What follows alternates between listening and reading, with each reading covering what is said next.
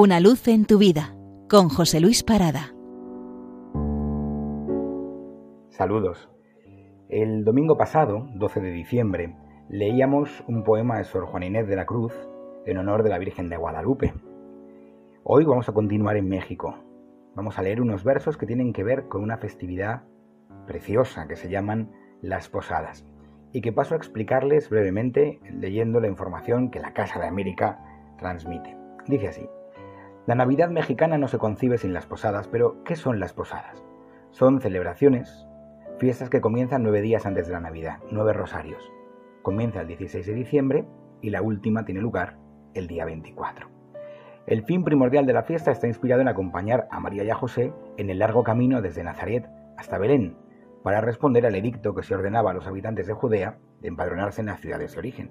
Como José era descendiente de David, nativo de Belén, tuvieron que ir a esa población, pero el viaje les llevó a caminar nueve días o etapas en las que buscaban alojamiento, y al no encontrarlo, pues María tuvo que dar luz en un establo.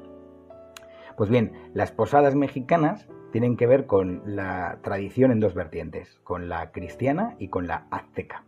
Los aztecas ya tenían celebraciones similares a las cristianas. Por ejemplo, en el invierno, durante los meses de noviembre y diciembre, el solsticio de invierno, cuando sucedía, eh, los indígenas celebraban la venida de Huitlilopochtli, dios de la guerra y del sol. Ellos caminaban hacia el Mictlán, que es donde descansan los muertos, y su dios tomaba descanso, renaciendo en forma de colibrí entre los días 24 y 26 de diciembre. Bueno, más tarde, cuando llegan los españoles y sucede la evangelización, las costumbres se fusionan. Algunas se pierden, otras, sin embargo, hacen una mezcla que es eh, deliciosa. Dice la historia que fue el agustino Fray Diego de Soria el que obtuvo permiso del Papa Sixto V para celebrar nueve misas que llaman de aguinaldo antes del nacimiento de Cristo, coincidiendo con las fiestas que los indígenas celebraban dedicadas a su Dios. Así surgió eh, este sincretismo religioso tan rico en México. Las posadas comienzan pues con los frailes españoles hacia finales del siglo XVI, 1587. Comenzó en el poblado de San Agustín de Acolmán, y, los misioneros reviven el camino de María y de José buscando posada para que María pueda dar luz al niño Jesús. Y la posada termina siempre en fiesta, todo con cenas, con bailes, con villancicos, por supuesto, con deliciosos manjares. Ya conocen ustedes, por ejemplo, la Noche de Muertos. Bueno, pues algo similar.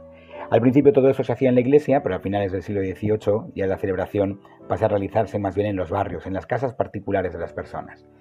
En cada región de México el pedir posada se hace de una distinta manera, pero siempre acompañan algunos versos, que paso a compartirles. En el nombre del cielo os pido posada, pues no pude andar, mi esposa amada. Aquí no hay mesón, sigan adelante, pues no voy a abrir, no sea tunante. Rendidos venimos desde Nazaret, yo soy carpintero de nombre José.